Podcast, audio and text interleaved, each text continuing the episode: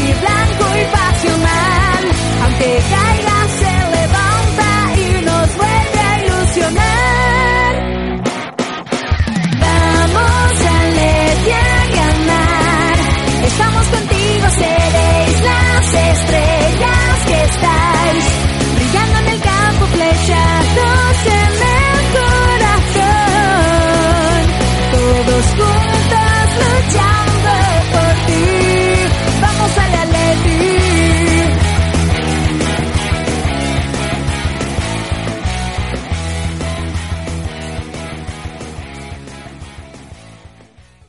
Saludos y bienvenidos a una nueva edición de Vamos Atleti. Antes de nada, os quiero agradecer que cada vez sois más los que nos seguís en, en las redes sociales y, y escucháis este podcast. Bueno, esta semana viene calentita con el mercado de fichajes. Eh, vamos a hablar en la tertulia con Santi González, Pablo Fernández, Charco, sobre las llegadas de Grisman, Ansaldi y bueno, las posibles salidas también y futuribles, que eso también está por ver, que todavía faltan varios fichajes. Luego tendremos a Fernando Sánchez que nos acercará a la historia del Atleti y nos detendremos a ver por qué perdimos aquella liga del 80-81 con el árbitro Álvarez Marguenda y con el doctor Cabeza como protagonistas. Eh, Santi González nos acercará luego la sección de 2.0, Atleti 2.0, donde veremos lo mejor de las redes sociales de la semana. Estrenamos sección con Pablo Fernández que nos traerá eh, las cuentas claras para saber un poco más sobre la economía de nuestro equipo y finalmente eh, buscaremos en quién sabe dónde eh, el paradero de ese mito rojiblanco o quizá no, eh, Richard Núñez. Con todo esto empezamos.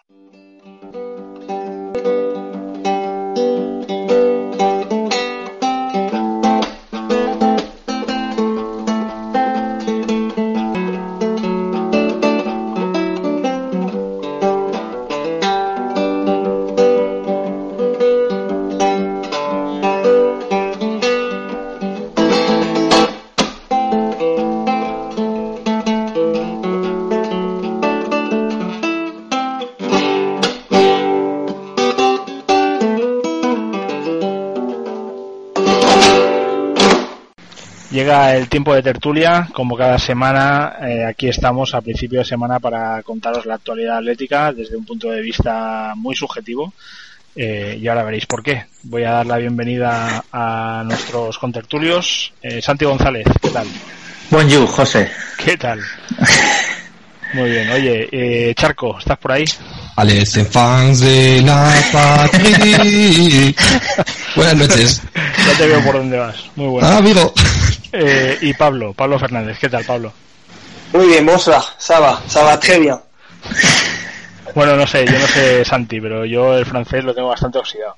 Entonces, Yo, ta- yo también, ¿eh? Yo inglés y en el instituto. yo- yo castellano y a veces con dificultad. Pero bueno, a lo que vamos. Supongo que esto de hablar en francés se debe a ese fichajazo que hemos hecho de, de Antoine Griezmann, ¿no? ¿Qué, ¿Qué os parece, Charco? Lo mejor que nos ha pasado esta temporada, en lo que va de verano. A mí el fichaje que más me ilusiona, junto a la vuelta de Tiago, que ya defendí, no voy a volver a dar la brasa. Contentísimo, me parece un, movimiento deportivo perfecto. Tanta zurra que hemos dado, y con mucha razón, pero por fin parece que, que se hacen las cosas en condiciones. Ha habido que darles porque te, hemos- te sacamos a ti, hemos- les hemos dado y parece que han despertado por fin. Porque Cerezo nos escucha. Ah, yo creo que sí, yo creo que... Ojalá, ¿eh? Sí, sí. Será eso, será eso, y que luego él decide también. Es, es una mezcla de todo. Primero se escucha y luego, y luego negocia. Sí, sí. En fin, eh, Santi, ¿qué te ha parecido? Pues eh, dentro de los nombres que se decían, era de los, para mí, junto con Cazorla, de los preferidos. Y mm, para mí una muy buena gestión, porque 30, por mucho que parezca que 30 kilos son muchos, que son 23 años. Y es que este chaval de momento no tiene techo. Por lo tanto, contentísimo. Pablo, Yo, ¿qué voy a decir? En general soy un enamorado de los extremos, de los jugadores rápidos con desborde y de banda. Y, y encima Griezmann también tiene gol. O sea, es que hay poco que añadir. Además, tiene un francés muy clarito, se le entiende perfectamente en francés y eso te hace también crecer el autoestima cuando lo escuchas, ¿no? Dices, joder, pues me parece que entiendo. Así que, no sé, a mí me parece un fichaje completísimo para Atleti porque la posición eh, estaba totalmente coja, no había nadie que, que, pudiera desempeñar esa función de segundo delantero, digamos, o extremo en caso de, de, bueno, de que el equipo rival esté muy cerrado. Y pues poco más que añadir, que me gustaría soñar a Pablo lo vamos perdiendo. Eh, lo vamos a comprar nosotros por completo, que se va a quedar aquí para que nosotros nos cansemos de él y no hasta que. Oh, qué pena. Y, y, si no, bueno, pues uh, hasta que hasta que el próximo no se canse de nosotros. Ya. Bueno, eh, ya lo tenemos. Yo soy de la opinión vuestra. Si es un muy buen fichaje, muy joven, muy rápido.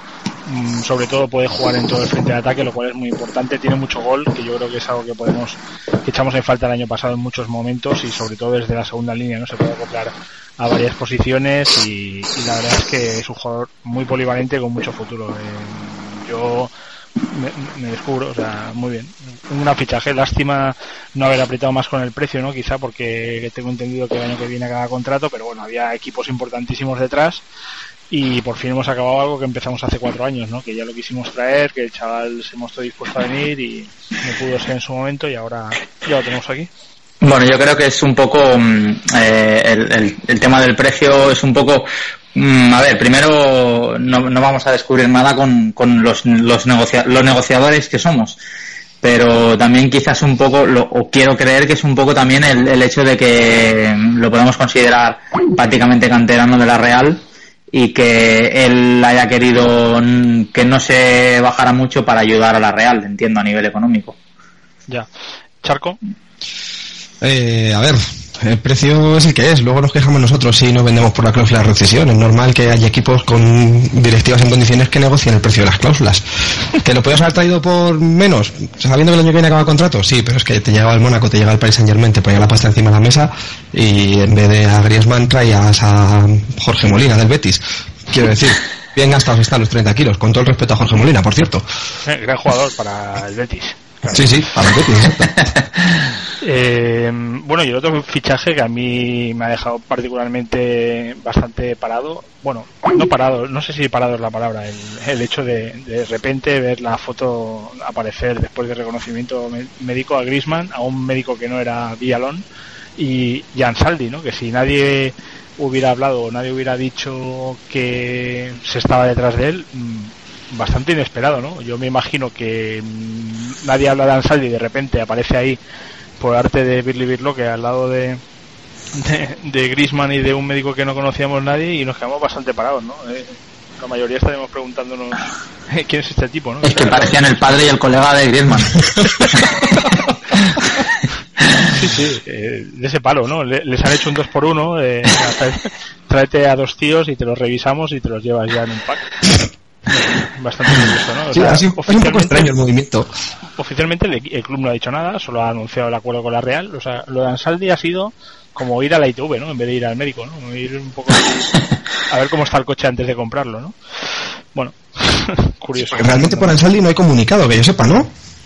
No, lo único que se ha dicho en Twitter es que mmm, viene cedido con opción, nada, nada oficial, ¿eh? Lo único que yo he leído es cedido con opción a compra por 6 kilos. Pero el club no ha dicho nada, ningún El club no, el club no. Bueno. El club está otras cosas, están pensando ahí en... Están en, en, en, la Betsi. Están ancionados con Méndez hoy, a ver qué más tenía por ahí, yo qué sé. Lo de la, la de compra de... también, pero que no sí, pasa como con Torres, que luego nos crecemos y al final, mira...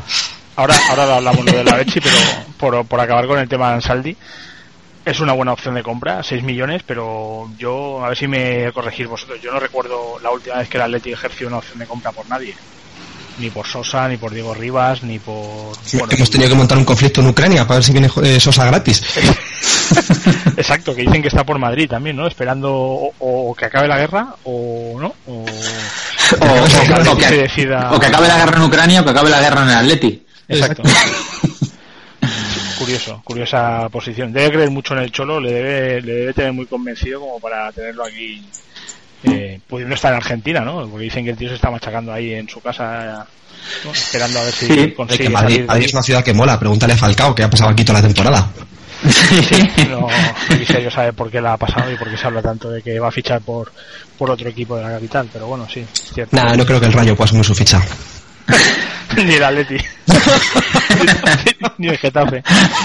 Pero bueno, al final los, los cedidos, eh, al final, excepto, que yo, corregirme, pero excepto Diego el año que vino y se salió, los demás es que tampoco es que hayan, hayamos dicho, bueno, y, y Tibu, claro, eh, No. hayamos dicho, va, es que este hay que quedárselo. No, no, sí, eso está claro, pero yo, por ejemplo, lo de Sosa, que podía haber salido mejor, pero también podía haber salido peor, cuando ya vi que venía con opción de compra de 10 millones, yo pensé para mis adentros, bueno, es que aunque se vuelva Leo Messi, o sea, el Atlético de Madrid no va a pagar 10 millones por él, antes racanearemos, diremos que al club de origen que baje el precio, tal, no sé qué. O sea, que esto de Ansaldi por 6 millones tiene toda la pinta de que a poco que salga medio bien, podamos ejecutarlo, aunque sea con un fondo de inversión mediante, ¿no? Sí, pero me parece una inversión descabellada. Teniendo en cuenta que hemos sido capaces de vender a Adrián por 11, podríamos pagar el año que viene 6 por, por Ansaldi. A mí lo que me, mosquea un poco es de dónde está saliendo la pasta cuando se supone que no la teníamos, cuando Tebas ha dicho que, que la situación del Atlético de Madrid era similar a, a la de Osasuna económicamente, eh, cuando llevamos todo el verano mosqueados con que no se fichaba, de repente se cierra el acuerdo con Nike hasta 2026, un premio por esa pedazo de segunda equipación que tenemos este año, y al día siguiente vi- vienen dos tíos a jugar. Pues si hemos fichado un contrato hasta 2026 y nos lo hemos fundido y ya entrar a estos dos, es como preocuparse. Insistiendo que a mí Griezmann me parece el fichaje, o sea, con mayúsculas. Sí, sí, totalmente. ¿Y ahora qué? Porque suena Cazorla o, o Callejón como los siguientes, pero que eso no suponga que salga Arda Turán, por ejemplo. saber. Bueno, Ese es el problema. Aquí siempre hay sorpresas. ¿sabes? Yo, yo de, de- si hablamos por ahí pingazo, me temo que si tiene que ser alguien, me temo que será Miranda. No sé, tengo la- esa sensación. Que no va, no va a ser nadie de arriba. Le quiero mucho, me parece un tío que va a pasar la historia por aquel gol en la final de, de Copa en el Bernabéu, pero si vienen con 30 kilos por un tío de 30 años, mal negocio tampoco es. El problema es quién va a ser el No, sustituto. Bueno, está Toby y quizá haya que fichar a otro central. claro. Hombre, Toby y Ansaldi pueden jugar de laterales y de centrales, ¿no? Si no, si no me equivoco. Hombre, en salir de central yo creo que se la ha visto poco, ¿no? Más bien lateral por las dos bandas, pero central puro. No, puro, puro no, pero sí. De todas maneras, yo creo que también el tema de, de Miranda, si todavía a estas alturas de verano está aquí, yo creo que, es- que ya no va a salir, pero no porque el club no lo quiere, sino porque ha de ser que los que estaban en él han dejado de estarlo. Bueno, al Barça le falta todavía un central como mínimo y, Y ha pagado 20 kilos por millones, Claro, han pagado 20 millones por Mathieu. Ya Zubi, si quiere pasar a la historia de su equipo, debería debería apostar por algo. Bueno, ya está pasando a la historia por otras Incluso la cosas. historia es nuestro, fíjate. Sí, sí, sí. Desde luego sería para estarle agradecido siempre que hagamos con ese dinero algo productivo, cosa que, claro, es difícilmente esperable, ¿no? Pero efectivamente Miranda suena, bueno, a, a mí lo de Miranda lo que más esca- me escama es que no se haya anunciado una oferta de renovación, o sea, una renovación como Odín, Gaby o Coque, Si bien es cierto que creo que el año pasado se le revisó ya, o sea que realmente, no. bueno, tiene esa cláusula y, y sabe que por menos podría salir porque Felipe Luis ha salido por menos. O sea que Hombre, visto lo que se ha pagado por, por Matías, Felipe Luis ha sido, ha sido un kinder sorpresa. Te, te compras el huevo y dentro te viene Felipe Luis. Sí, sí, sí, sí, es un, un regalito, ¿eh? Sí, sí. no, no, no, está claro. Pero estaba la película estaba escrita, lo que no sabemos es por quién. ¿no? Eh, Felipe bueno, sí tiene y- dorsal en el Chelsea, ¿verdad? Sí, parece que los que no tienen dorsal son los que han vuelto cedidos. Cedidos, ya, ya, ya está leyendo la información. Era, era por mal meter un poco. Ah, vale, vale, no te pilla la ironía. Digo, ahora te iba a decir que, ahora te iba a decir que Tiago tampoco lo, tampoco lo tiene. Tiago jugará con el 5. Mami, Pero Manchukis cinco- cambió de dorsal de un día para otro, sospechosamente. Ah, sí, es verdad, es cierto. Sí, sí. Bueno, eh, bueno, eso quiere decir que Torres no, definitivamente. Eso quiere decir que Torres siempre quiso jugar con el 19 de Kiko a la espalda y que... Bueno, y o que eso, por llevar el 19. o, o- o eso, o es como cuando juegas con los colegas en un equipillo de estos. El que pide primero el número se lo queda. También. Bueno, mira, Villa el año pasado llevó el 9 en vez del 7. Sí, sí, sí, sí. Y, y Adrián llevó el 7 por Villa. Exacto. el fondo al revés. Era el nuevo Villa. Ya le veréis, no Porto, ya le veréis. Ya ha debutado el chaval. Sí, sí, sí, sí. ¿Se ha tropezado alguna vez o no? No he podido ver el partido todavía, pero lo tengo ahí en descarga. bueno, yo en, en, general creo que, que de momento, mm, pese a que no me gusta, bueno, voy a, voy a dejar de lado un poco la gestión y, y todo eso, que sí que, que sí que tiene que ver, pero bueno, me, me quedo en el plano deportivo.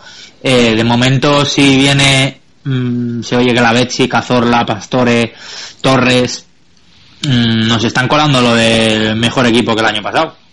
No, no. todos, todos a la vez, todos juntos. Sí. No, no, no, no, no. Dicen que superar. cuatro, De hecho, pues, Torres pues, viene para salir cedido un año al Villarreal.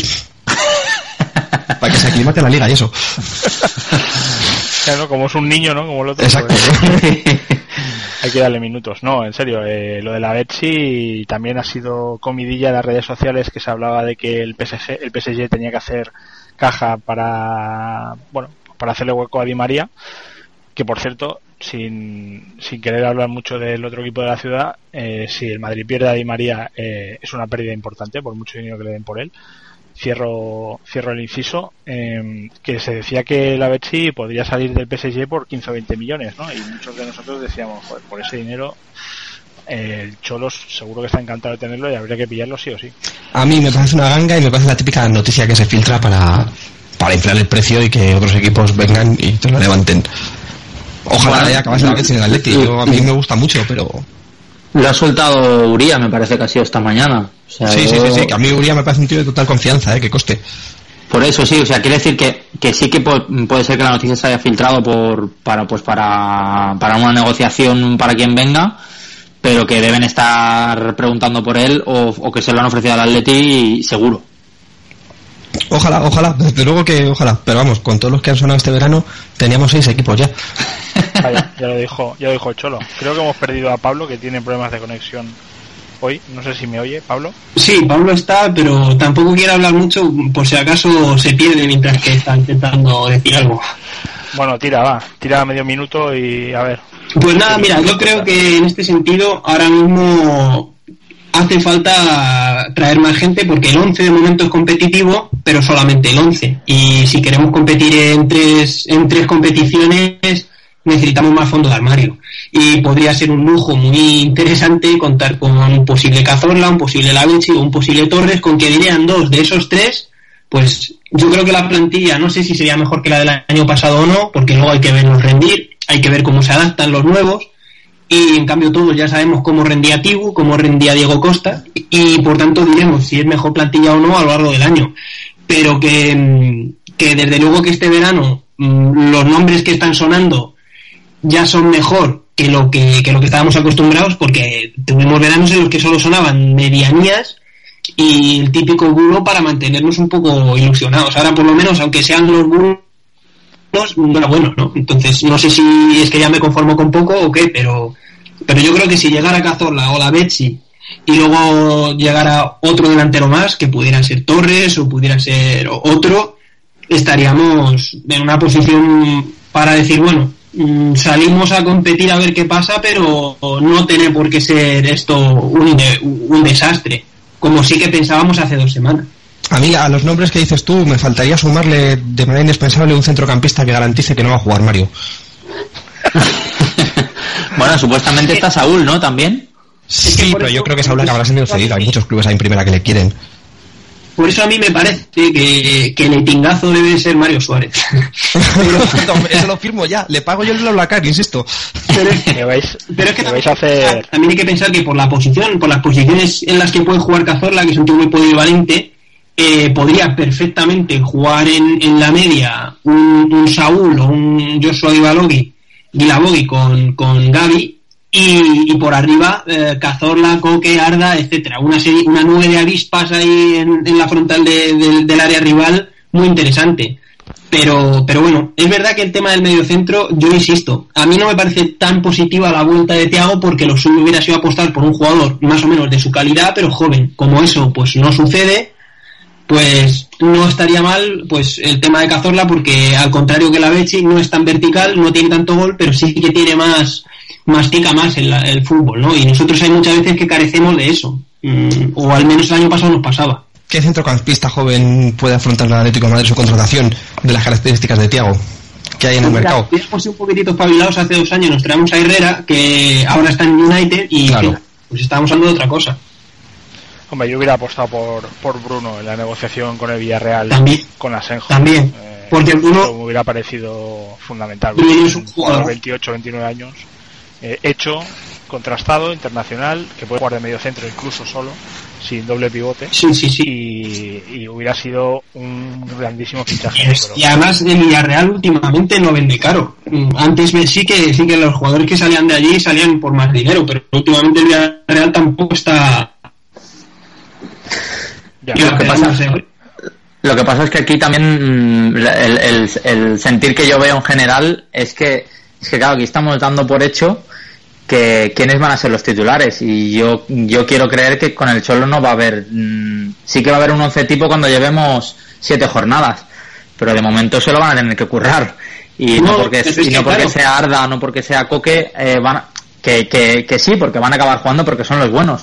Pero ¿quién no te dice que Saúl haga una pretemporada cojonuda y diga, pues mira, me quedo a Saúl que mm, lo tengo desatascador y a coste Sí, cero? y- en eso estoy de acuerdo. Pero es lo mismo que, por ejemplo, Coque.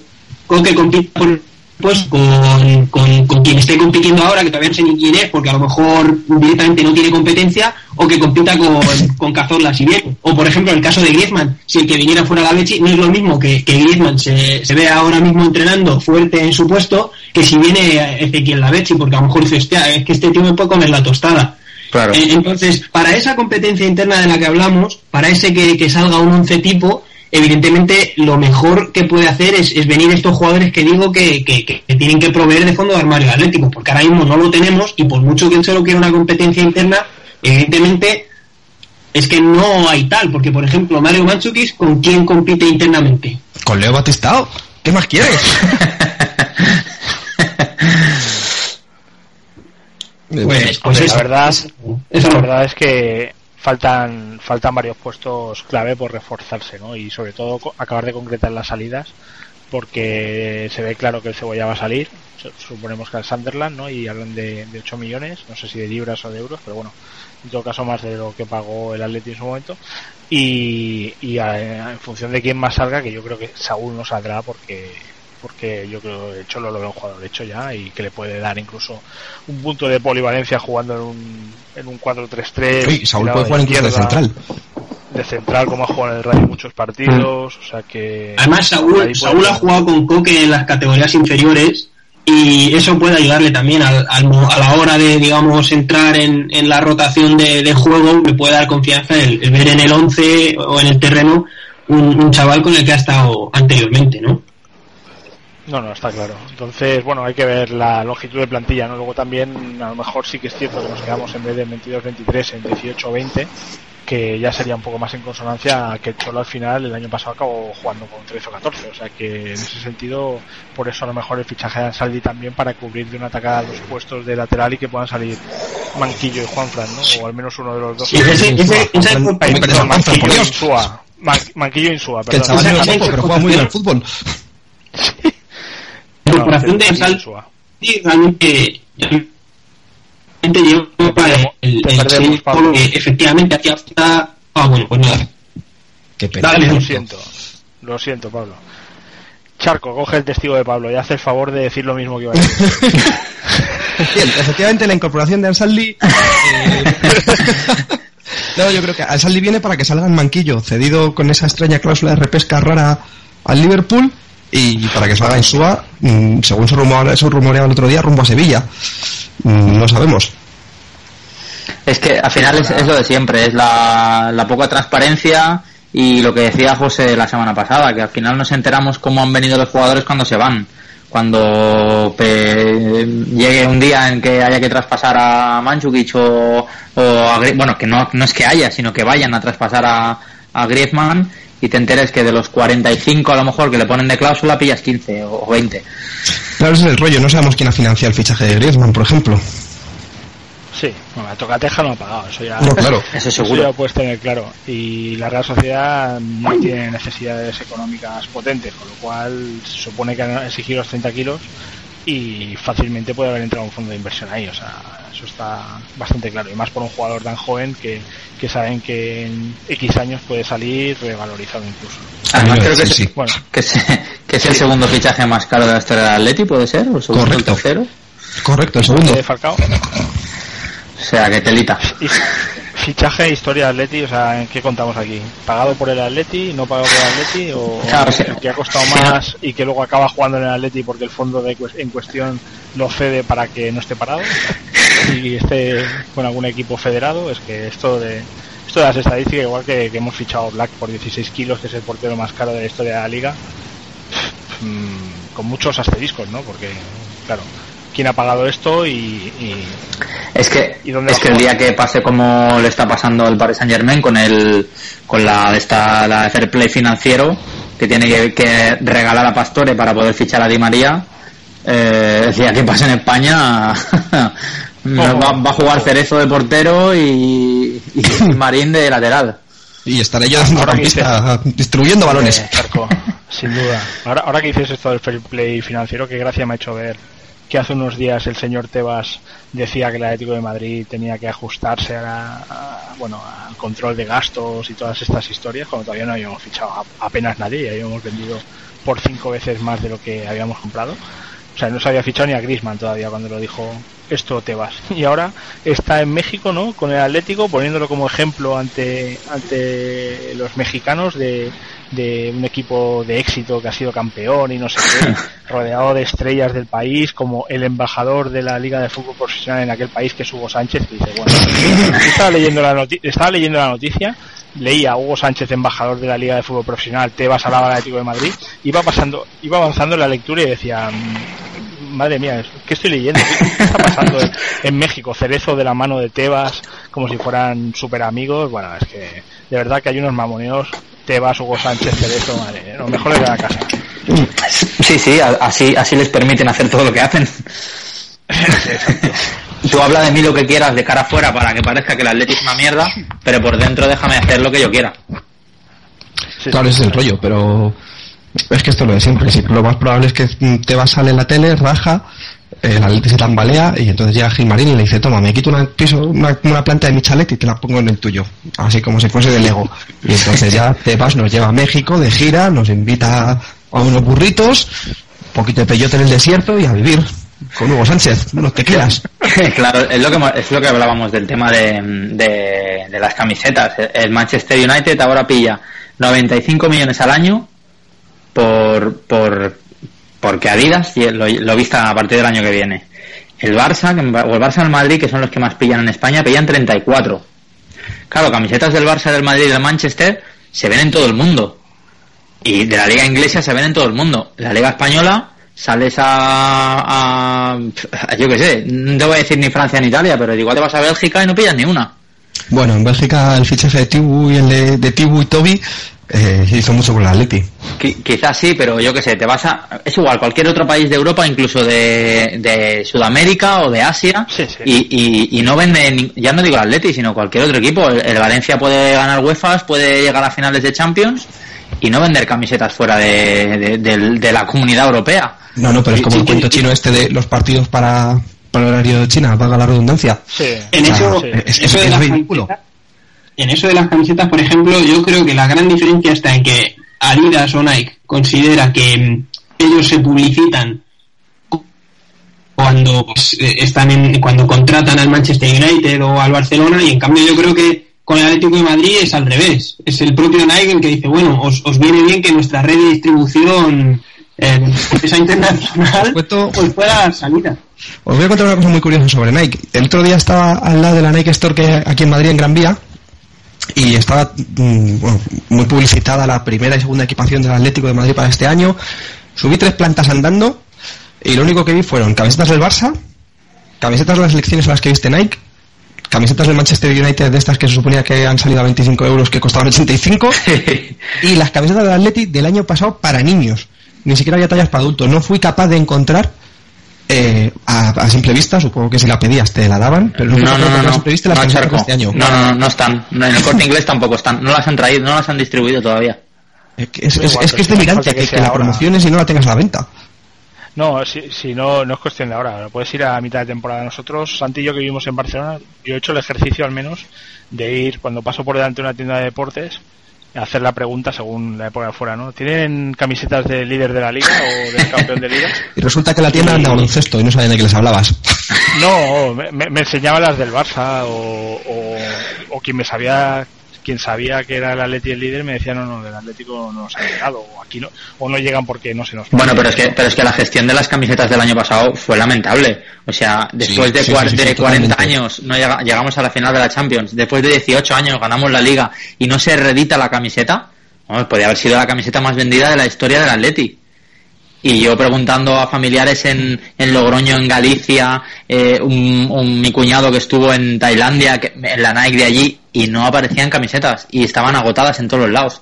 Coño, Oye, ahora que si las has vendido todas, Tailandia, me resulta muy curioso que la página web en la que mm, eh, muchos amigos míos compran habitualmente camisetas directamente a Tailandia ha dejado de tener una famosa página que se llama Camino ha dejado de tener material del Club Atlético de Madrid ni de esta temporada ni de las anteriores. O sea, es como si de repente todo el stock del Atlético de Madrid de hubiese desaparecido. Curioso, lo dejo como dato. A mí me parece cuanto menos sospechoso. Bueno, eh, nos van a cerrar el podcast, eh. Yo esto te lo dejo como dato también. Ya, ya. A buen entendedor. Chaco, Chaco, ya que no nos den acreditaciones, ya sé quién voy a llamar, ¿eh? A mí no me miréis, yo voy a tener abono. Ah. Sí, lo de la gestión de las camisetas yo no sé quién lo lleva, pero tanto en la- al final de la temporada pasada, cuando nos pusimos líderes, yo creo que ya se tenía que haber reeditado, independientemente de si ganábamos la liga o no, y, y que estemos a finales de julio y que en ciudades como Barcelona, en el corte inglés, mm, por decir un centro en el que vende mucho, no esté todavía la camiseta, me parece lamentable. Te digo, pues, la camiseta del año pasado que se podría haber vendido, te hace una edición especial con el dorsal de Luis Aragonés y te inflas a vender ves, el año pasado. Te inflas, te inflas y no, no han sido capaces ni de tener ese detalle. Es como todo. Es que, ¿Para qué voy a hablar?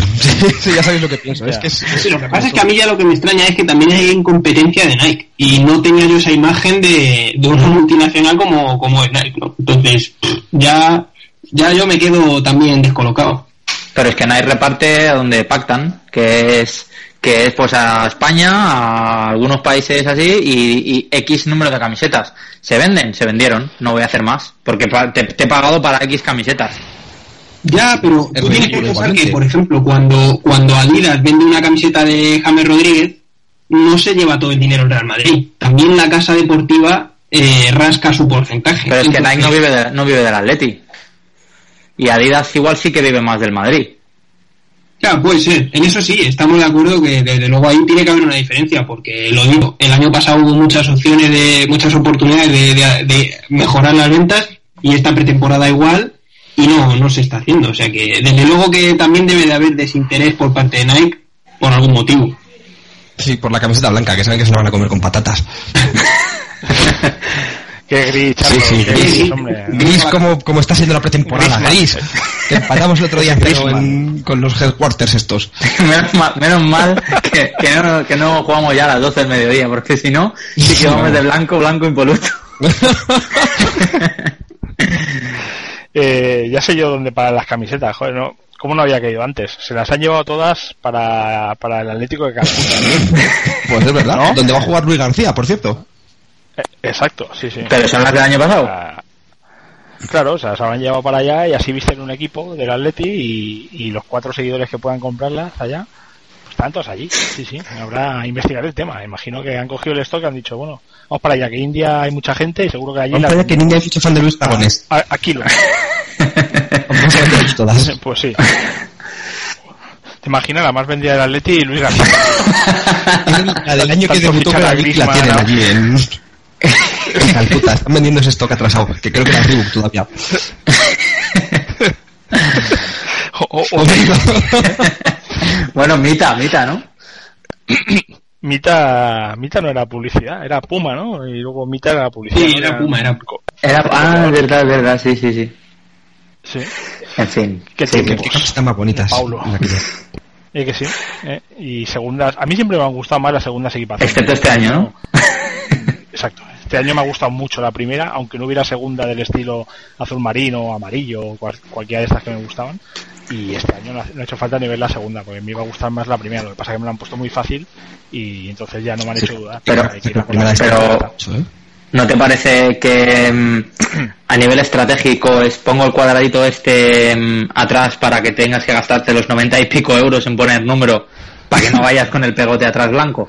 Claro, claro, por descontado. Sí, eso está bastante claro. Pero bueno, imagino que la gente también, al ser la reedición de la Copa, de la Intercontinental, eh, pues yo creo que van a haber camisetas con el 8 de Luis Aragonés y. Pero vamos, a, a Pues. La la mía, desde luego. Sí, ¿no? seguro. Yo me voy a poner ¿A charco. comprarla en una tienda? De todas maneras, a mí, a mí la segunda equipación no me parece tan horrenda. Lo único que pasa es que el color es sospechoso, pero lo que es el diseño de la camiseta, si le pones otros colores, no tiene por qué ser tampoco polémico. Pero claro, es que el color al final, depende la toma o depende la foto, madre mía, da Es que la, la foto aquella de, Ma, de Mandzukic eh, peleando un balón con la camiseta blanca completamente, es que duele. Claro, como ya adelantó punto pelota, Manchukic va a jugar de blanco esta temporada. Sí, del señor este cuyo nombre no recuerdo. Nada, nada, la semana que viene llega al fondo de armario. O de inversión. Bueno, pero si el fondo de inversión nos trae por poner un Lavezzi y un Santi Cazorla, pues tampoco vamos a dar queja, ¿no? Yo sigo sin descartar el retorno de Falcao, fíjate lo que te digo. Me espera mucha confianza Matías para Juniors. Un abrazo. Hasta la próxima. Un abrazo.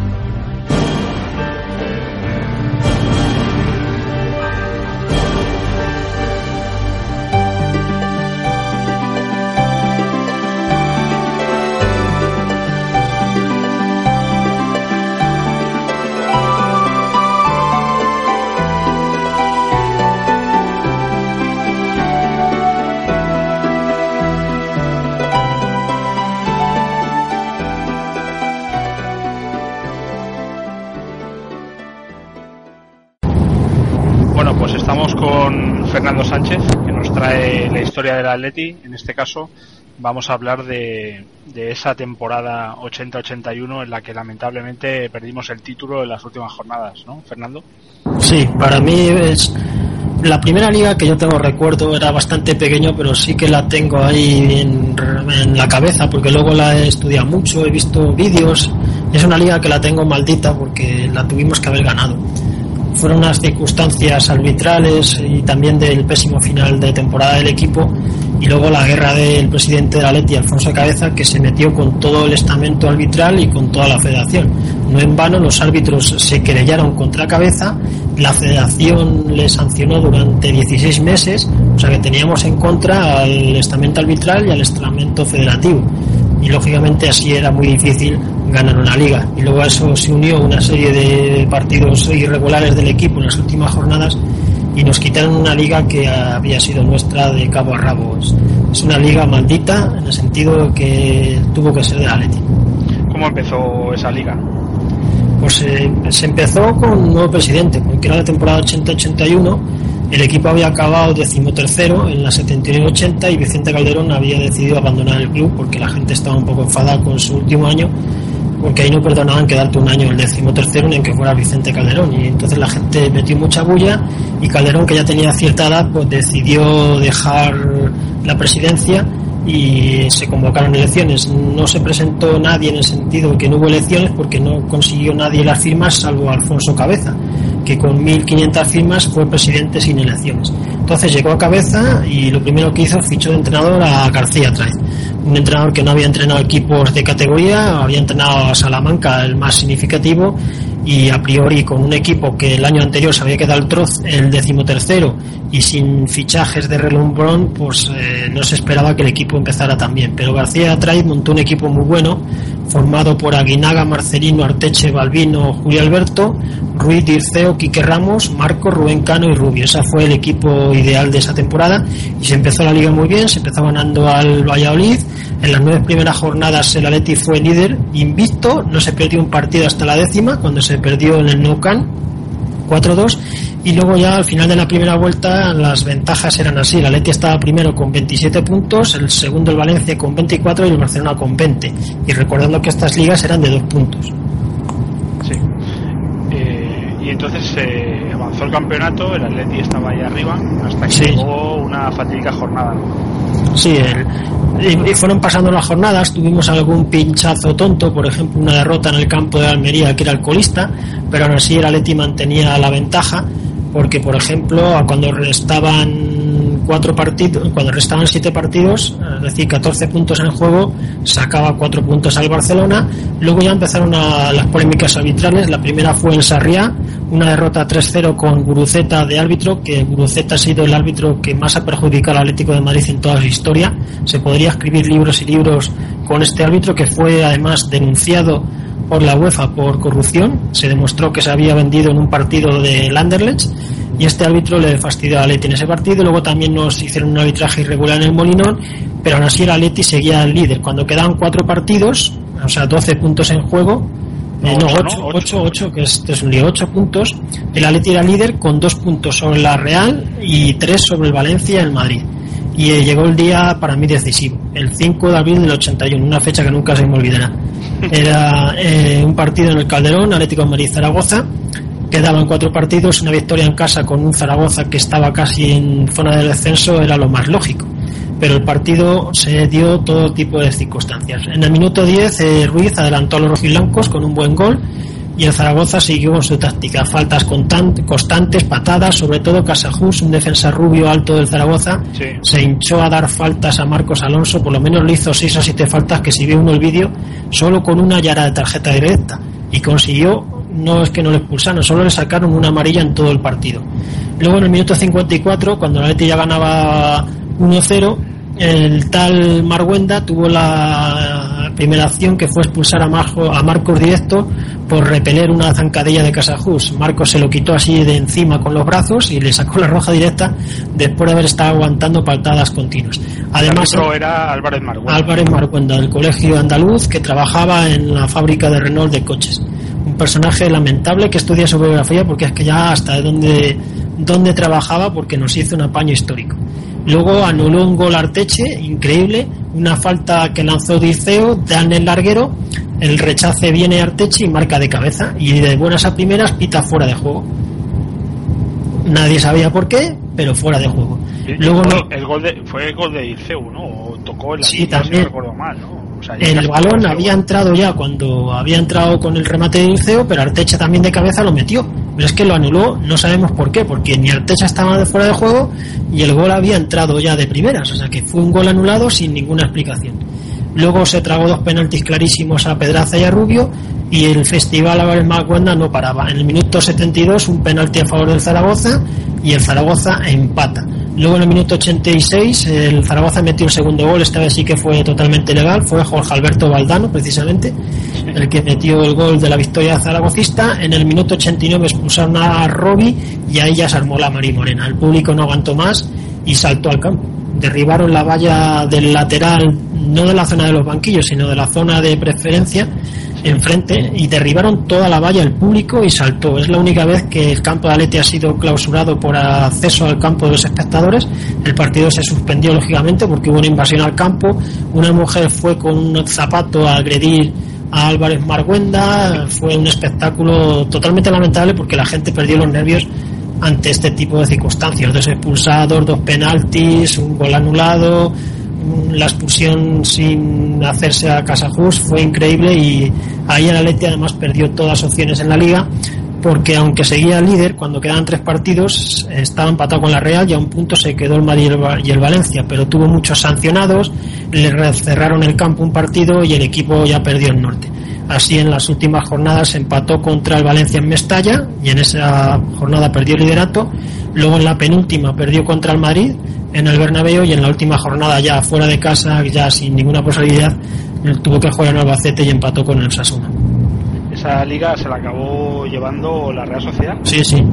Fue la Fue el gol, el gol de Zamora que metió en, en Gijón Sí. en el minuto 92-93 cuando el Madrid estaba celebrando la liga en Valladolid. Se la habían hecho la liga. Juanito- con Juanito celebrando la liga, ¿no? Que había acabado el partido antes. La liga se la habían hecho para que la ganara el Madrid eh, con el contubernio Plaza Porta y les salió mal a última hora. Se cargaron al Atleti, pero le salió rana la Real.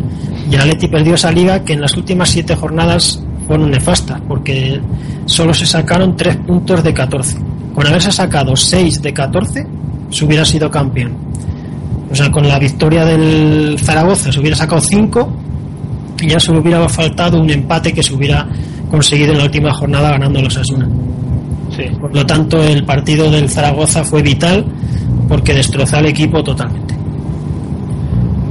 Bueno, pues eh, así fue la historia. Aquel equipo entrenado por García Trait, Sí, luego tuvo la mala suerte de morir en el año 89 por una operación que le hicieron para esta de cirugía estática, Sí, que estética tenía- recuerdo que tenía, bueno, quería quitarse la papada, ¿no? Si no Sí, sí. mal. y tuvo la mala suerte de entrar en quirófano y no salir. Un hombre que es muy querido en el Atleti, ¿eh? Sí, y yo recuerdo haber visto accidentalmente, porque estaba por allí, allí por otra circunstancia, su tumba en Zaragoza, precisamente. El equipo, Sí. el equipo que nos hundió, pues eh, García Trait eh, estaba, está enterrado en Yo creo que es Zaragoza. de, de Aragón, no sé de qué Sí. parte de Aragón, pero él es de allí. Pues igual es de Zaragoza o cerca, pero el caso es que está enterrado allí en... Sí, yo recomiendo a los oyentes que busquen en YouTube que hay vídeos de este partido, no el, no el partido entero, pero hay cuatro partes divididas en 10 minutos y donde uno se queda escandalizado de lo que nos hizo Álvarez Manguena. Además, la televisión hace entrevistas al final del partido a los jugadores, eh, hay un análisis y está muy bien explicado que se puede ver en imágenes. Bueno, pues aquella fue una liga que pudo ser y no fue, lamentablemente. Ahí tuvimos el primer conato de gilismo, ¿no? De Álvarez Marguenda, perdón, Alfonso Cabeza de alguna manera era el, de Sí, pero era un poco- de broncas y eso, pero tuvo un buen detalle, que estuvo dos años en el club y al ver que no era querido se fue. No aguantó los cuatro años que tenía derecho como presidente y al segundo año de su mandato dimitió. O sea que él vio que no era querido y se fue. Dejó un pufo económico tremendo, pero por lo menos tuvo el honor de irse y no de estar ahí carros y carretas en el club y seguir destrozándolo más. Yo lo recuerdo sancionado viendo el partido, un partido, supongo que sancionado a raíz de, de rajar sobre este partido de Álvarez Marguenda. No, el rajó antes. La, la rajada fue antes. Ya empezó algún partido a rajar y un día ya rajó mucho y ya es cuando los hábitos le, se querellaron y la federación le sancionó. Y, y viendo el partido en la grada, ¿no? En preferente o Sí, mezclado con el público. mezclado con el público, sí, lo recuerdo allí entrevistándole en la tele. Era muy populista. Sí, Era muy raro un presidente de ese estilo en los años 80. sí. Ahora a lo mejor hubiera sido más habitual por el tipo de presidentes que se da, pero en esa época era muy raro. Sí. Luego se hizo conocido también, eh, no sé si en Crónicas Marcianas o en algún programa. Sí, en la tele ha salido bastantes veces. Es un hombre gracioso, pero que no estaba capacitado para dirigir un club. Sí, está claro. Está claro. Muy bien, pues Fernando, muchas gracias por acercarnos la historia del Atleti. No sé si nos quieres adelantar un poco lo que será la semana que viene. Pues la semana que viene vamos a hablar de algo más divertido. Sí. No lo sé todavía, pero vamos a hablar pues de alguna liga de estas que hemos ganado para ya resarcirnos del mal sabor de boca de. Venga, hecho. Quedamos así. Muchísimas gracias, como siempre, Fernando. Es un placer. Hasta luego. Hasta luego. Te borro del Te borro del Facebook, te borro del Facebook.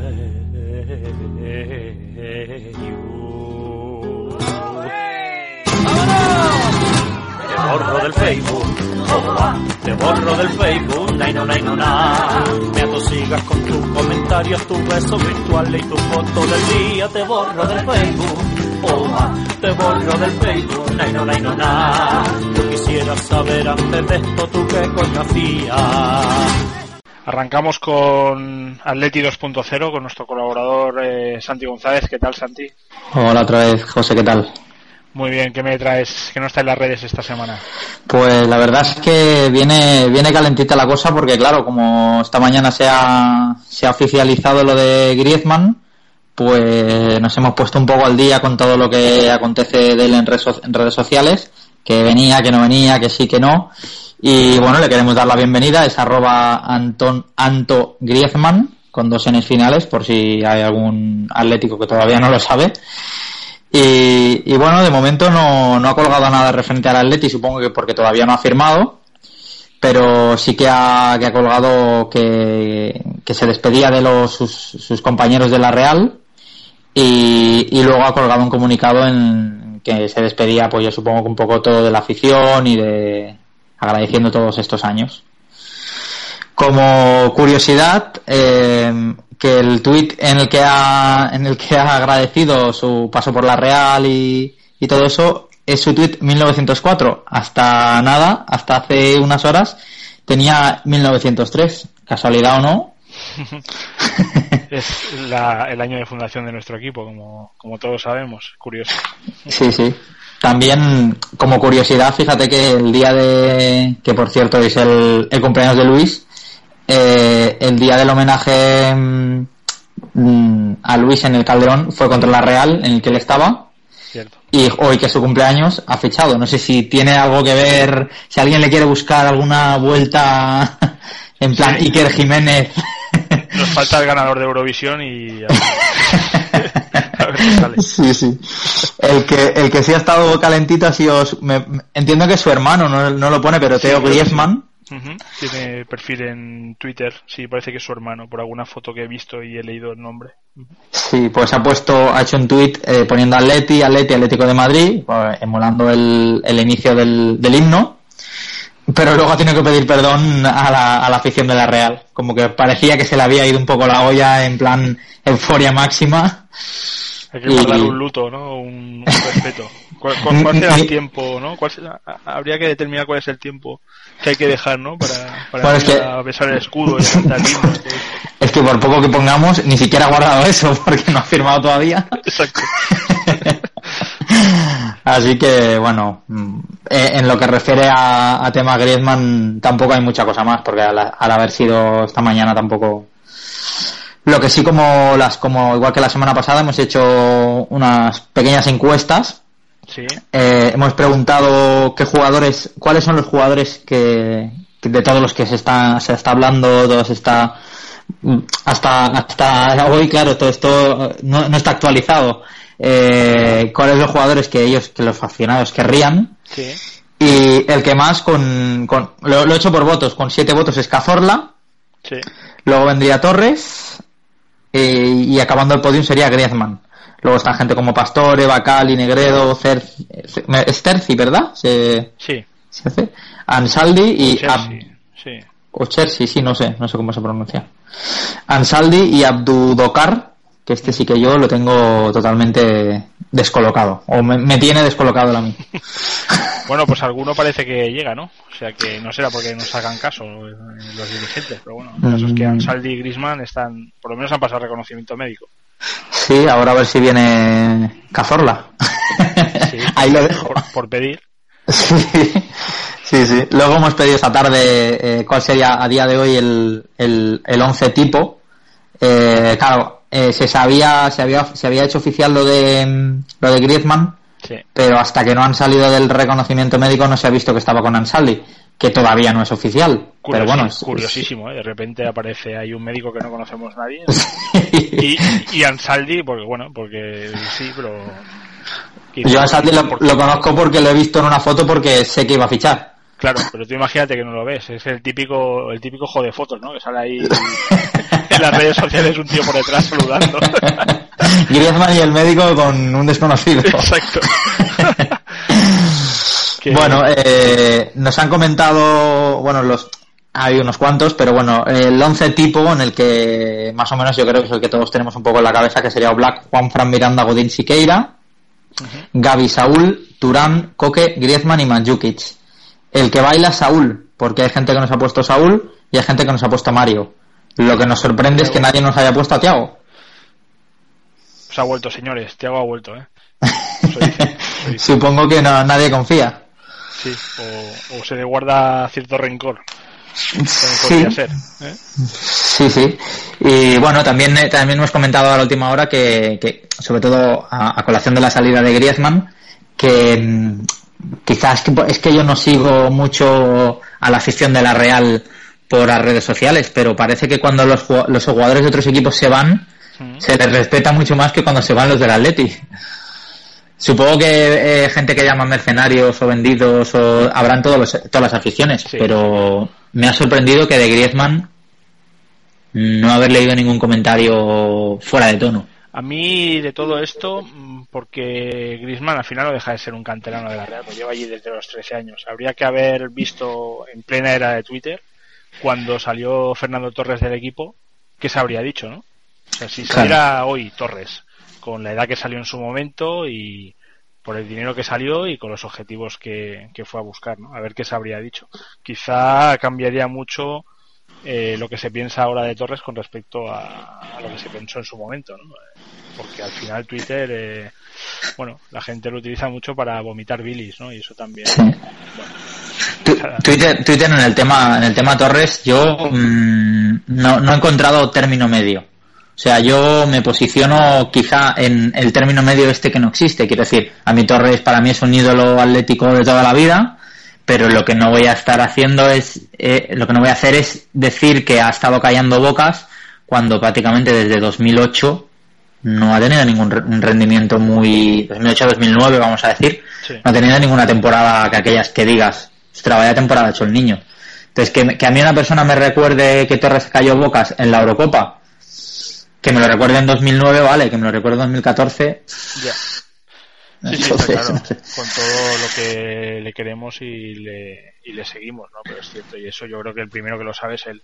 Ahora, que para decir algo así en Twitter y buscar retweets y tal, tienes que lanzar estos abruptos, pues eh, por todo es sabido, ¿no? Pero bueno, que yo creo que la gente se desacredita porque yo creo que Torres el primero es él en saber que en su rendimiento no estaba acorde a lo que cobran y a lo que se ha pagado por él en ninguno de los traspasos que, bueno, quizá del Atleti al Liverpool sí, porque en el Liverpool funciona bien, pero bueno, lo que pagó el Chelsea por, el Liber- eh, por él al Liverpool, no le sale a cuenta mm, desde luego es para hacer, hacerse mirar lo que, lo que ha pagado por Diego Costa, ¿eh? porque vamos, Sí, sí. Y bueno, y, y fíjate que, que Griezmann, volviendo a un tema para, para asemejarlo por Torres en ese sentido, Hmm. todavía no ha fichado ni se ha, ni se ha puesto la camiseta y ya se está hablando él, ya se está diciendo un término, mm, lo voy a decir porque estamos fuera del área infantil. sí, bueno, depende de- ahí ya depende de cuando lo escuche cada uno este podcast. Eh, Exacto, Pero- el, el Moja Bragas. Que, que es las, eh, supongo que se refieren al sector de la afición colchonera femenina Ya, eh, que lo quiere porque está bueno, no porque sepan ni quién es, ni, ni cómo juega, ni nada. Bueno, A lo mejor To- Torres también tiene de esos, de esas. Sí, O de esos, cuidado. De esos también, sí, sí. Sí, sí. Sí, solo hay que verlos eh, escribir. Armarizados, supongo, pero. eh, Sí, Torres sí. tiene de todo. Sí, sí, Griezmann da ese perfil más más mediático, ¿no? Y más. Bueno, que puede vender camisetas no solo por su rendimiento sobre el campo, que esperemos Exacto. que, sí, que sea por ese motivo, sobre todo. Sí, vamos, que si fuera época, bueno, me imagino que todavía lo harán, pero en los 90 que se forraban las carpetas con, con fotos de futbolistas, igual Griezmann aparecía por alguna. Ahí está. y bueno, pues nada más. mo- De momento todo bastante tranquilo. La gira de, del Atleti por, por allí nos ha dejado imágenes curiosas como la, la que tu- tuvieron con las de hockey, las chicas de la selección de hockey, Sí, he visto que estaban por allí. He visto al mono ahí sacar tres cuerpos a, a las chicas que rodeaban. Sí, eh, a Arda Turán le hacían un caño, una de las jugadoras de, de hockey le hacía un caño con el stick y se, se cabreaba a su manera, Sí. porque ya sabemos que Arda, Arda es un cachondo. Y, y bueno, un poquito más tampoco. Se han reído un poco de Miranda en su penalti de ayer, Mítico. Sí, sí. Pero bueno, todo, todo dentro de la normalidad, dentro de una pretemporada. Tampoco resalto nada porque lo veo, veo más importante quizá lo que se habla a nivel de fichajes o a nivel de lo que opina la gente de los que vienen o los que se van, que más la pretemporada. Vamos teniendo más seguidores cada vez y, y tenemos a los más activos como siempre, ¿no? Sí, sí, sí, la verdad, sí, además ahora nos han, nos han hecho un piropazo Sí. mm, que hemos leído que, que, que por fin alguien habla con criterio y, y después de todo lo que se dice a nivel de usuarios de Twitter y a nivel de prensa Y bueno, eso quiere decir que nos escuchan y le gustamos. Sí, eso también tiene que ver mucho con la orden que os he dado de que, de que vengáis a las tertulias sin haber bebido antes, ni ni nada.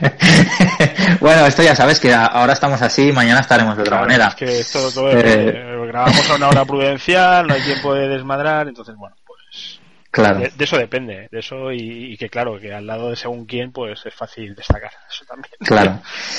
Y ya para acabar, eh, recordar nuestro Twitter, arroba mm, guion bajo vamos atleti, y el Twitter de nuestros colaboradores, que es el tuyo es arroba José Oscar Plaza, eh, arroba Chaco Durden con X y K, eh, arroba Pablo Fernández, la O con cero, que la, que la pues, dijimos mal la semana pasada, que dijimos que le íbamos a decir, es Pablo, Pablo la O con un cero, guion bajo Fernández, y yo que soy arroba neoatleti. Por Muy si bien. queréis saber de qué te cogeamos. Eh, Ahí está, muy bien. Pues eh, gracias como siempre, Santi. Hablamos Nada, la semana que a viene. ti. Venga, Muy bien. Un abrazo, chao.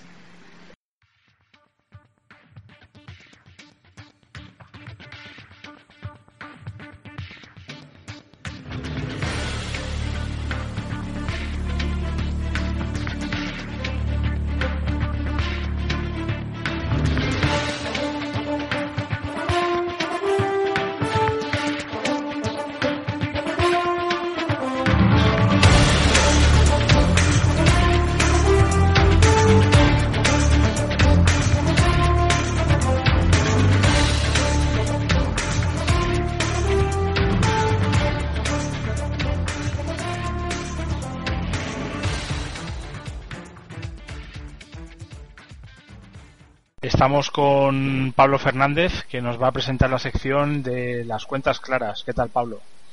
Hola, buenas. Pues nada, aquí preparado para intentar echar un poco de luz sobre asuntos económicos que rodean al fútbol de un modo cotidiano y muchas veces no lo vemos reflejado en, en los medios. ¿Qué nos puedes contar de, de la economía de, de- del Atleti, ¿no? Esa opacidad que, que hace que, que solo nos enteremos de las cuentas cuando fichamos a alguien en Portugal o cosas del estilo.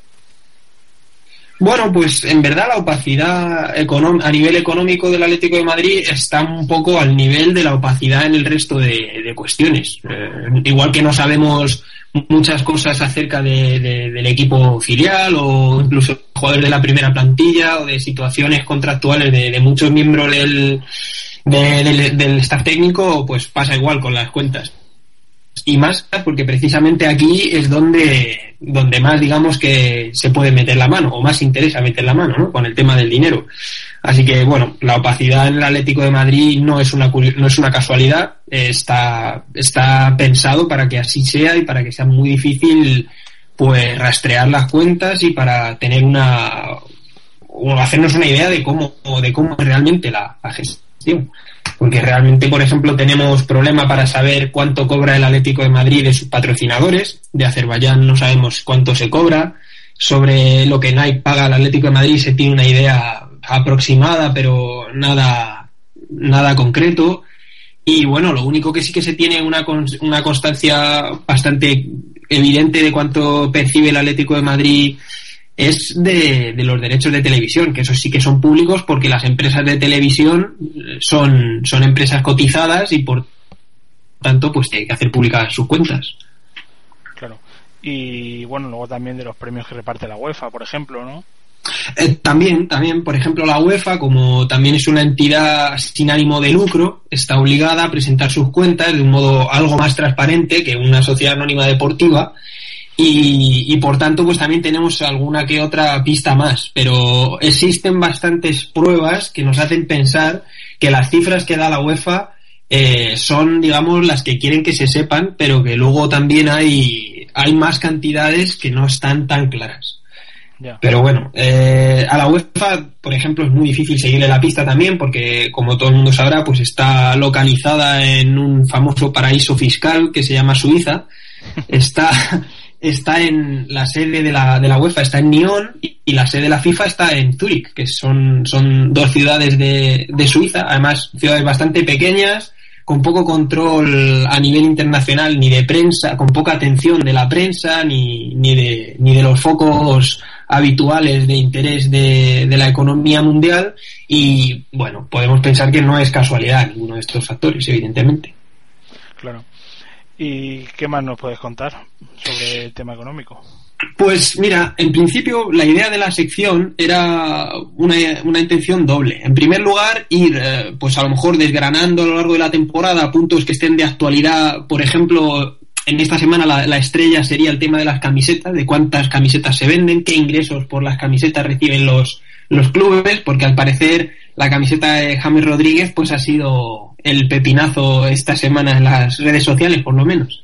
Sí. Y, y luego la, la segunda intención del- de la sección pues es un poco eh, ir comentando eh, la mayor parte de los puntos que económicamente afectan a los clubes sobre los cuales la prensa deportiva pues no, no intenta que, que el aficionado pueda conocerlos. Por ejemplo, eh, las, las principales fuentes de ingresos de los clubes, cómo se llevan a cabo las negociaciones de los clubes con estas diversas eh, fuentes de, ingresos, etcétera. Y por ejemplo, yo creo que sería bueno partir de la base de saber que hay cuatro fuentes principales de ingreso para los clubes, que son casi por este orden, diría yo. En primer lugar, los ingresos de televisión. En segundo lugar, los derechos de la licencia deportiva, la marca que viste al, la marca deportiva que viste al club. Luego están los sponsors y partners oficiales, que son pues bien la publicidad que lleven la camiseta, o bien pues a lo mejor otros, otras empresas que quieren aproximar su imagen a un determinado club, como por ejemplo eh, Audi con el Real Madrid, o en nuestro caso es eh, Volkswagen. Eh, y por último, los ingresos por taquilla. Cuando el fútbol no estaba tan globalizado, esta digamos que era la entrada principal de ingresos para, para, un, para un club. Y luego, por otro lado, podríamos señalar cuáles son los principales gastos de, de un club. En primer lugar, las fichas de los jugadores, que digamos que supone la parte más importante. En segundo lugar, los, los gastos operativos de, de la gestión del club, como puede ser pues el mantenimiento del estadio, el mantenimiento de todo el resto de, de- del equipo profesional que tiene un club, pues jardineros, utilleros, eh, muchas veces los directivos también tienen salarios muy relevantes o incluso simplemente no tienen salario y, y no se sabe ni siquiera cuánto van cogiendo de aquí y de allí como creo que es el caso del Atlético Madrid, porque oficialmente yo he estado buscando los datos y en teoría tanto Enrique Cerezo como Gil Marín no tienen un salario del club. El único dirigente que conocemos actualmente que tiene un salario del club oficial es eh, José Luis Pérez Caminero, pero no es público cuánto percibe, y el, el otro es Lázaro Albarracín. Lázaro Albarracín es el único que, bueno, que parece ser que está publicado, o al menos se publicó en el año 2008, y Lázaro Albarracín percibía del Atlético de Madrid unos 85.000 euros al año del Atlético de Madrid, en concepto fundamentalmente de dietas por viajes, porque en muchas ocasiones sustituye a Enrique Cerezo cuando el equipo sale a, a jugar fuera de casa.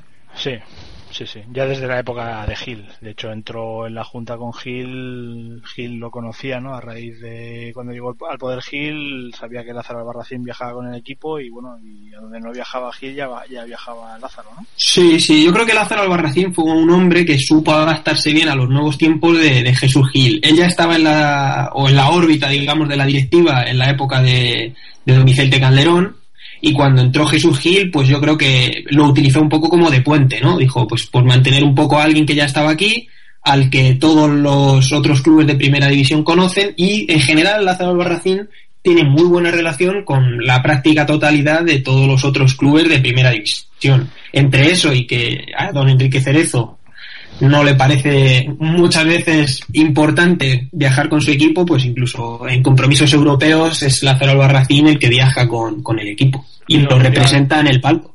Creo que últimamente el pobre estaba algo pachucho, ¿no? Ya es un hombre mayor y, y creo que últimamente ya no podía viajar por motivos Sí. de salud, ¿no? En- en- estuvo una temporada, que yo sepa estuvo una temporada a finales del año pasado, pero por ejemplo en el partido de, de Stamford Bridge eh, contra el Chelsea en la Champions League fue él el que viajó y salió varias veces en televisión. O sea, esa es la última, la última pista que tengo de. Además yo con Lázaro Albarracín sí he tenido durante un tiempo en el Vicente Calderón y como bueno co- como como jugador, como los chicos que están en la, en la entrada picando los, los billetes y, y Lázaro Albarracín era uno de los que de los pocos que directivos que se acercaba muchas veces a nosotros antes del partido, nos preguntaba un poco y demás.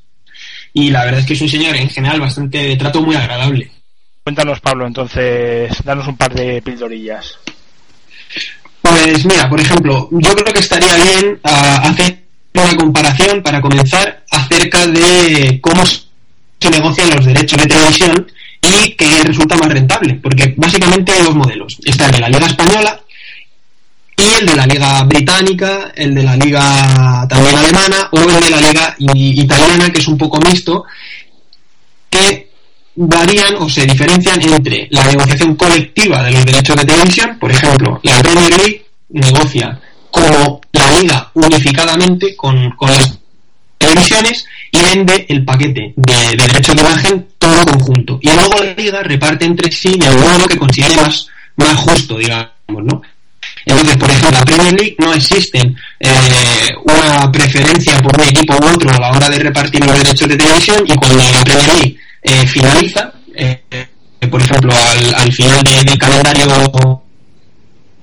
de, la temporada, asignando los, los, eh, bueno, la- las recompensas monetarias a los equipos dependiendo de la clasificación que hayan tenido. En cambio, la Liga Española no es así. En la Liga Española, el Real Madrid y el Barcelona negocian individualmente y luego eh, eh, el resto de equipos, eh, pues bueno, tratan de sacar el resto que, que quede a, a- a las televisiones, lo cual, pues eh, en principio, el Real Madrid y el Barcelona lo justifican porque son los que más eh, interés generan, por tanto, mm, bueno, pues tratan de argumentar que tienen derecho a ser ellos los que más beneficios saquen, ¿no? Pues que Eh, el ese- año uno contra otro y se montaron una liga entre los dos y ya está. Sí, sí.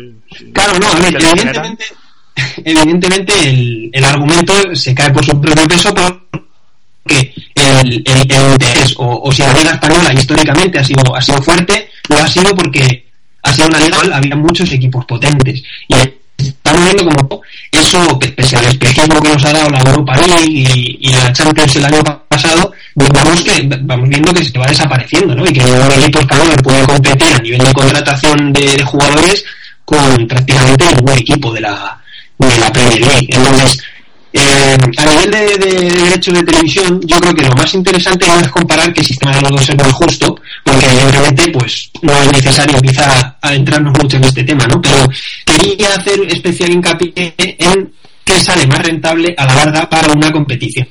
Y por ejemplo, tenemos datos de que los derechos de televisión de la Liga Española han ido creciendo a una media del 6,8% anual en los últimos seis años.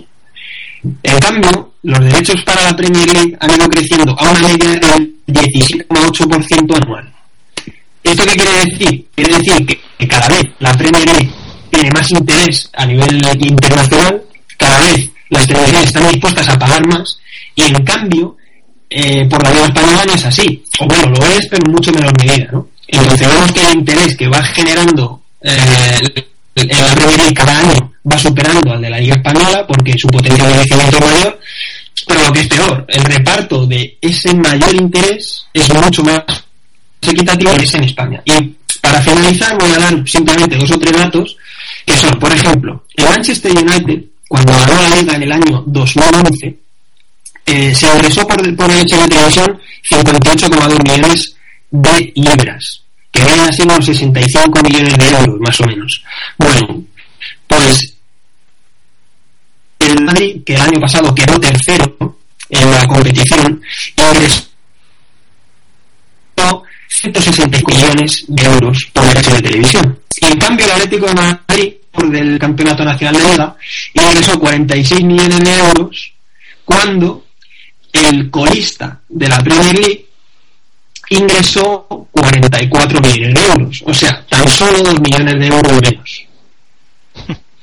o sea, creo que es bastante elocuente, ¿no? Y estamos hablando del Atlético de Madrid, que dentro del vagón de cola, digamos, de, de lo que no son Madrid o Barcelona, es, digamos, el mejor posi- posicionado con el, con el Valencia. Pero es que en la, en la liga actualmente hay, digamos, como tres paquetes, diríamos. El Real Madrid y el Barcelona, que ingresan más de 160 millones de euros por derechos de televisión, el Atlético y el Valencia, que ingresan 42 a 1, 46 el año pasado el Atlético de Madrid por una serie de deudas que tenía eh, bueno, eh, ¿cómo se llama? Audiovisual Store con, con, con el Atlético de Madrid. Pero es que el siguiente escalón ya lo compone el primer equipo, entran Villarreal, Atlético de Bilbao y Sevilla, pero es que están ya a partir de los 25 millones de euros, de ahí para abajo. Y, por ejemplo, equipos como nos sorprenderá la Real Sociedad o, incluso el Granada, que podemos considerar que tiene una cierta capacidad económica mejor que los otros, han estado cobrando menos de 11 millones de, euros, cuando ya te digo, el colista de la Premier está cobrando menos. O, por ejemplo, el quinto clasificado de la, de la Liga Francesa, que se hoy está cobrando 33. Entonces, eh, yo creo que ahí podemos hacernos un poco la idea de hasta qué punto la situación en España es preocupante, vergonzosa o, o insostenible. Sí, sí, sí, totalmente. Totalmente. Bueno, pues eh, te emplazo a que la semana que viene sigamos desgranando la liga de Chichinabo esta que tenemos eh, y los y, y- y el dinero que se maneja y hacia dónde va, ¿no? Todavía tiene más mérito la liga conseguida por el Atleti, unas. Evidentemente, evidentemente, en esta sección a lo largo de, de la temporada que iremos dando datos, eh, sin quererlo, iremos prestigiando y dando mayor mayor lustre al, al, al- a la por el Atlético el año pasado, pero no era la intención de la, de la sección, pero poco a poco, digamos que eh, sin quererlo lo vamos haciendo, porque realmente cuanto más eh, indagas en los datos, más escandaloso es el, bueno, pues la diferencia entre el Real Barcelona y los demás. Muy bien, Pablo, pues eh, muchas gracias y hablamos la semana que viene. Un abrazo. Un placer y hasta la semana que viene.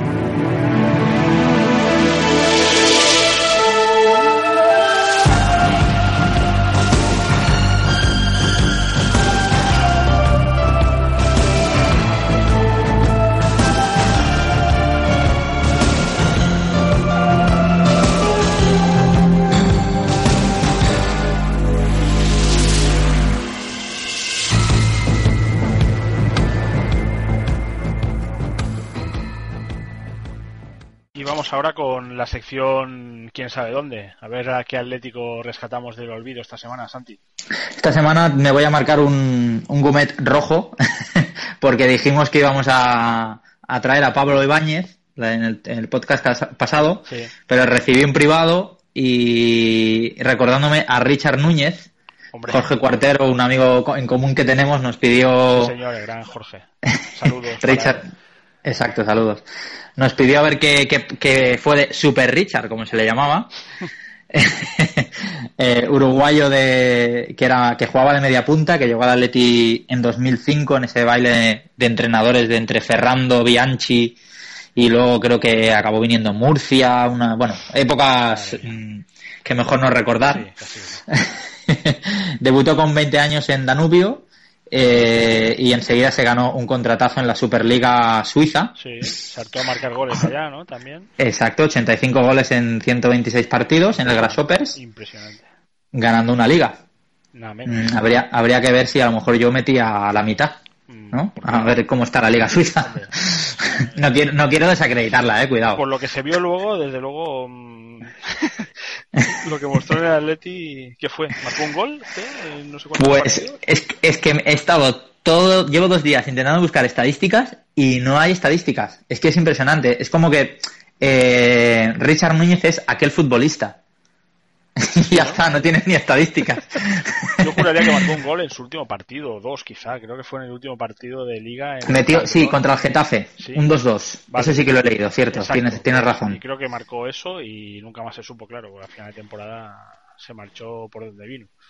Sí, se fue, se fue a México, eh, Cruz Azul, Pachuca, donde ganó una liga, estaba cedido, Club América, y volvió a Uruguay a Peñarol y ahora está en Rampla Juniors, con el que ha subido a, a primera. Caray, o sea, sigue jugando. Sí, sí, sí, sí, sigue jugando. Es, es del 76 o tiene, tiene 38, ¿no? Sí, si no hago malos cálculos. Es de mi edad, sí, sí. 38 años, ahí, ahí donde lo ves. Yo tengo ahí, sí. ya tengo la muletilla, cada vez que alguien me pregunte mi edad. Del 76 como Richard. Por si la gente, ¿eh? más que nada. Sí, sí. Eh, bueno, recordar, porque claro, estamos hablando de que solo metió dos goles o que metió muy pocos goles y tal, que claro, llegó con la vitola de super mega crack, pero es que le, delante suyo le quitó el puesto gente como Gronkaer, del que hablaremos en otras ediciones, Sí. Nano o Álvaro. O Álvaro, sea- Álvaro, Álvaro. Mm, decían Álvaro. Yo Álvaro, he estado buscando Álvaros en el Atleti y me salen muy pocos, ¿eh? Álvaro. Hostia, es que no me suena de nada, ¿eh? Álvaro. Ahora me has pillado aquí en una laguna mental. Igual era algún canterano de... Pues. Nano Lo sí, voy a buscar, ¿eh? Gronkear también, pero Álvaro ahora mismo no, no me suena. Por, por Álvaro no me sale nada, ¿eh? Que te diría una teleoperadora. Bueno, pues No sé, no sé. es igual. O sea, si dos que pasaron sin pena ni gloria y otro que ni recordamos tú y yo, imagínate el papelón de Richard Núñez. Imagínate. Sí. Claro, el tío viene de hacer las temporadas de su vida en Suiza Claro. y viene, yo supongo que él vendría con confianza a decir, vengo a España y aquí me lo camelo todo. Claro, aquí la rompo. sí, sí. Bueno, Y- pues viene bien saber qué fue de, de este hombre en el sentido de que, claro, ahora nos quejamos un poco a lo mejor mal acostumbrados gracias a gracias a las últimas temporadas del Atleti, pero señores, no hace ni 10 años. Aquí jugó un tal Richard Núñez, que todavía sigue jugando por ahí, y, y la petó, la petó. La, la petó dos veces y ya está. Exacto. En el último partido Bueno, tiene- no daba tiempo a ejecutar la, la cláusula. ¿Eh? Ti- Tiene, tiene historiales, al parecer, en México, de, mm, por eso he- creo que he deducido de la cesión, Sí. de indisciplina, de, de, bueno, de un poco mal rollo, de igual un poco pasado de vueltas, Era así Eh, como bajito, rubio. rubito, sí, Sí, bueno, sí, que iba siempre con una Sosa, cinta, Rubio como el pato Sosa, pero un poco más natural, ¿no? sí. Y menos pasado de peso, quizá también. Sí, sí. Es que el Pato Sosa, eh, yo creo que es el, el, el padrino de esta sección un Sí, poco. sí. No lo hemos nombrado, pero Pero hay que dejarlo. Se tiene que, se tiene que ganar el, el puesto que no se gana en el Atleti, se lo tiene que ganar en esta sección. El pato Sosa llegaremos pues en el programa 100 o. ¿eh? sí, alguna, alguna cosa así. Que la gente ya lo, lo desee, desee que está haciendo el Pato Sosa. Bueno, y para acabar, tenemos Pernía, tenemos Musampa, tenemos Richard Núñez. Ya vamos haciendo equipo. Mucho zurdo, ¿eh? Por eso, porque Richard Núñez Sí. quiero recordar que era zurdo también. Sí, lo que pasa que cuando eh, me parece que en el Grasshoppers jugaba más de media punta, por eso metió tantos Sí, tantos goles. sí. Entonces supongo que nos lo vendieron, eh, como diría Zubi, polivalentemente. Sí, y, y bueno, aquí como igualmente no jugó de nada, pues. Lo, lo he puesto en la media punta, pero bueno, puede ser el suplente de Musampa sin ningún tipo de problema. Sí, también, también. Lo que pasa es que vamos a hacer un 11 primero, ¿no? Y luego ya, Sí, como es un, un 11 de tanta calidad, luego ya buscar los suplentes será más sencillo. sí. Se lo pasaremos al Cholo a ver qué, qué opina. Bueno, pues y para la semana que viene que recuperaremos a Pablo o vamos a a buscar otro perfil o, o- o escuchamos peticiones del oyente. Mira, lo podemos plantear en Twitter a, a la gente, ¿no? Y que nos digan a quién quieren recordar. Sí, lo que pasa es que luego eso de Twitter es un poco arma de doble filo. Porque si a mí me lo preguntan y yo digo Pablo, pongo Pablo en Google Sí. y ya lo miro yo. Ya, sí, está claro. Sí. Pero bueno, que yo lanzo la pregunta en Twitter. Bueno, pero la gracia con lo que lo vamos a contar aquí, que ¿eh? va a Es verdad. que verlo en pantalla. Y Mira, eh, sé que va a estar muy difícil, pero vamos a intentar conseguir. Me voy a, me voy a tirar de la moto, ¿eh? A ver. Pero si puede ser, va a ser increíble. En el programa número 100, entrevistar al Pato Sosa. ¡Hostia! No ¿Tú puede ser crees que sería el- posible? No puede ser en el 50 o en el 10, te lo digo porque 100 programas son 100 semanas. Ese hombre, yo lo vi muy perjudicado, ¿eh? Y lo quieres entrevistar. No, Oye, pues mira, voy, yo- voy a intentar a ver si lo localizo de alguna manera. Venga. O localizo algún mail de, de algún club en el que haya estado que me puedan ver por dónde va. Venga, hecho. Y si puedo, le, le pego el le pego el zarpazo. O se lo pedimos a José Luis García, ¿no? Al final lo recomendó él. Relación. Igual siguen comiendo juntos. Hostia, pues que no le toque pagar, porque no. no parecía comer poco, eh, el amigo. No, no. Y tú no mucho el programa, no vaya a ser que se descargue algún podcast y nos escuche y no quisiera yo tener problemas con el Pato Sosa, ¿eh? precisamente. Tú di, Bueno. que, di que vienes de algún podcast de la competencia. Digo que vengo del marca de, de- que, que quiero, que quiero saber sus notas de pequeño. Exacto, sí, sí. Como de- como los del amigo James. James, sí. Ahora que pongan todas las del resto del Madrid, ¿eh? por cierto. Eh, Claro. Ramos, ¿no? Arbeloa, queremos saber las notas de todos los jugadores del Madrid. Pepe, Cristiano, tiene Sí. una pinta de, bueno, son unos eruditos increíbles. Sí, sí, sí. Yo los veo a todos con matrícula y dejando la universidad por el fútbol, pues no tenía más remedio. Eso lo tengo claro. Sí, sí. Muy bien, pues nada, pues la semana que viene más. La semana que viene será el quinto programa. Ahí tienes una pequeña efeméride si quieres. Un quinto ser Ah. a lo mejor un poco especial. Décimo, el 25, ¿no? Buscar así. Vale, yo pregunto por Twitter y de todos los que me digan, voy a elegir uno. Puedo- y así puedo- sé que la gente... ¿Puedo Dime, proponer dime. yo alguno? Sí, sí, dime, dime. El mítico Pilipauskas, que habrá sido él. Pues está en mi agenda, ¿eh? Ah, sí, o sea que llegará en algún momento. en algún día llegará. Hostia, pues- Pero bueno, puede ser, puede ser que sea el siguiente programa. Yo votaré por Pilipauskas, a ver qué dice la gente. ¿eh? Y que, a, ver, Vale. a ver quién gana, a ver quién me segunda. De, de aquí hacemos un llamamiento para que pongan de su parte para hacer memoria que nosotros mm, de vez en cuando se nos escapa para recordarnos alguno que se Sí, el tal Que sea- ¿eh? Porque, eh, sí. a ver, ahora hemos tenido una laguna y igual... a ver si lo que he leído es que ponía Gronkaer, Novo Ah, y Álvaro- Álvaro. Álvaro Novo. Álvaro Novo. Álvaro Novo, se llamaba Novo, claro. Álvaro Novo. Mm, sí, pues igual es eso. Otro candidato, ¿eh? Para la banda derecha, Álvaro Novo. Y para la portería ya tengo, lo que pasa que no lo voy a decir. Ah, te lo guardas. Vale. Me lo guardo, me lo guardo. Bien, bien, vale, venga, hecho. Bueno. Quedamos así. Venga, Bueno, gracias, Santi. un abrazo. Otro. Chao. Y esto ha sido todo por esta semana. Eh, os pedimos disculpas por algunos problemas técnicos que hemos tenido y os emplazamos a la semana que viene a escuchar la que ya será la quinta entrega, el quinto episodio de, de este podcast. Antes de marcharnos, como es costumbre en este programa, os vamos a dejar en compañía de, de una canción muy atlética. En este caso es la canción del grupo Callahan, un grupo de Guadalajara formado por cuatro aficionados del Atleti que compuso con motivo de la final de Copa de 2013 en el Bernabéu contra el Real Madrid la canción Hoy es la final. Hasta la semana que viene. Adiós.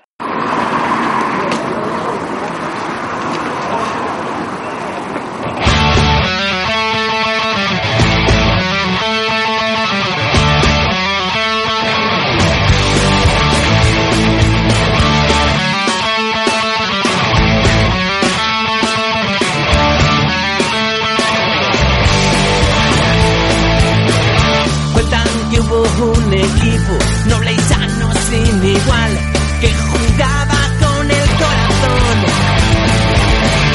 Cuentan que con su coraje era capaz de doblegar a quien se pusiera.